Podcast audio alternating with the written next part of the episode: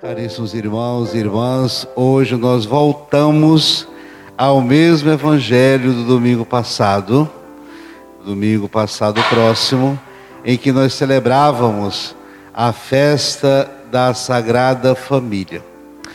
E a gente volta a falar um pouco que nós conversávamos, falávamos no domingo passado, iniciando com a citação de Lucas 2,16.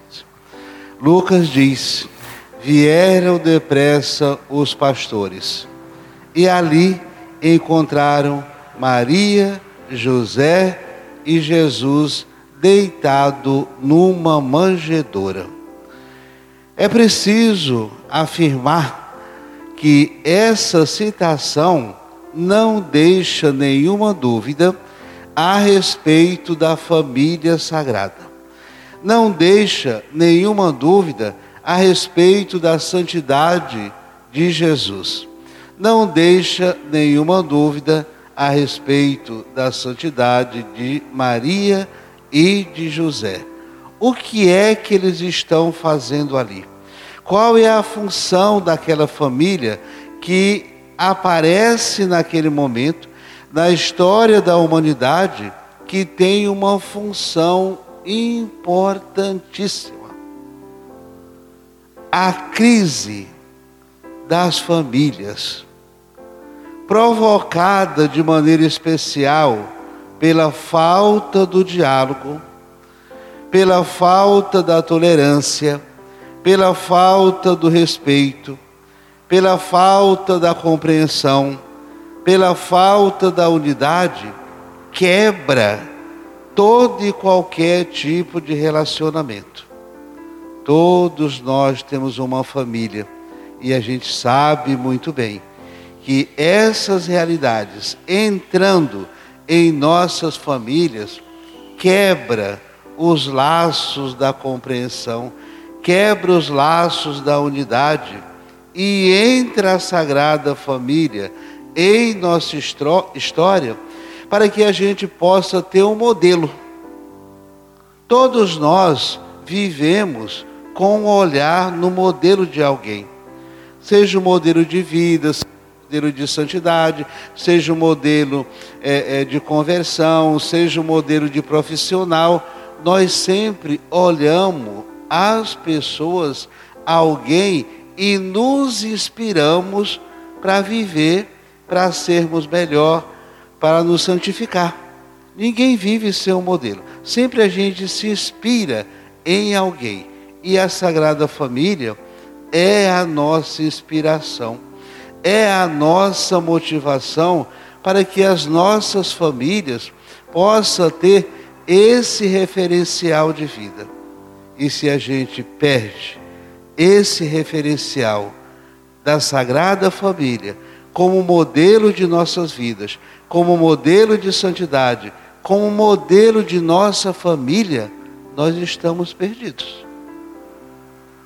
Porque precisamos, mais do que nunca, não só dessa modelação, mas da intercessão da Sagrada Família.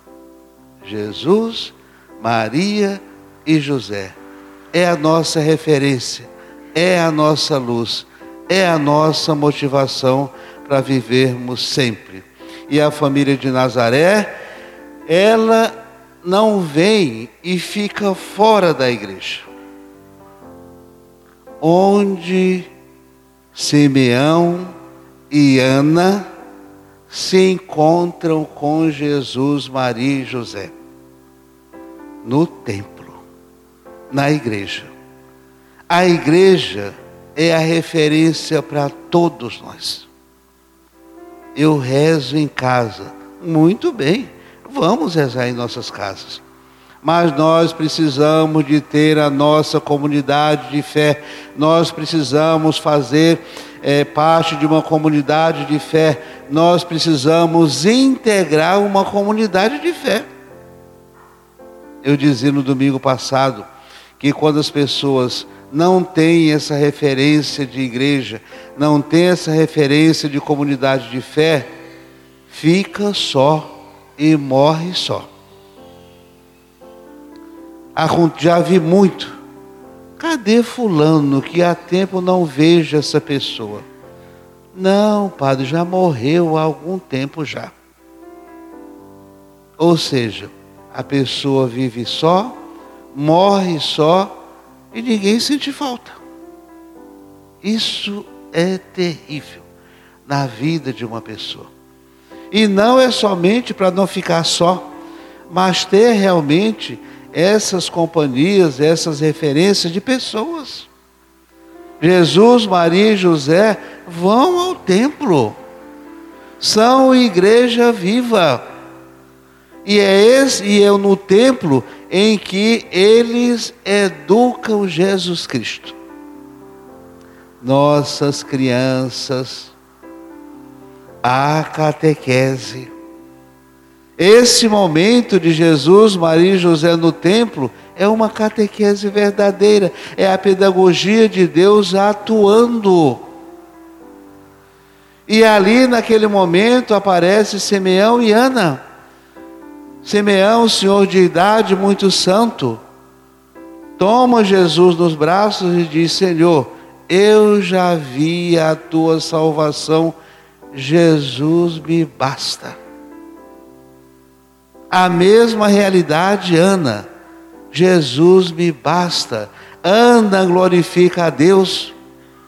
Será que a gente tem essas possibilidades, essa graça? De dizer para nós mesmos: Jesus me basta, Deus me basta. Isso é importante, essa referência, viver com e para Jesus. Portanto, essa presença da Sagrada Família no templo significa a igreja educadora da fé. E nós, como membros dessa igreja, devemos estar ali nessa dinâmica, nesse relacionamento de louvor e ação de graças sempre. Amém.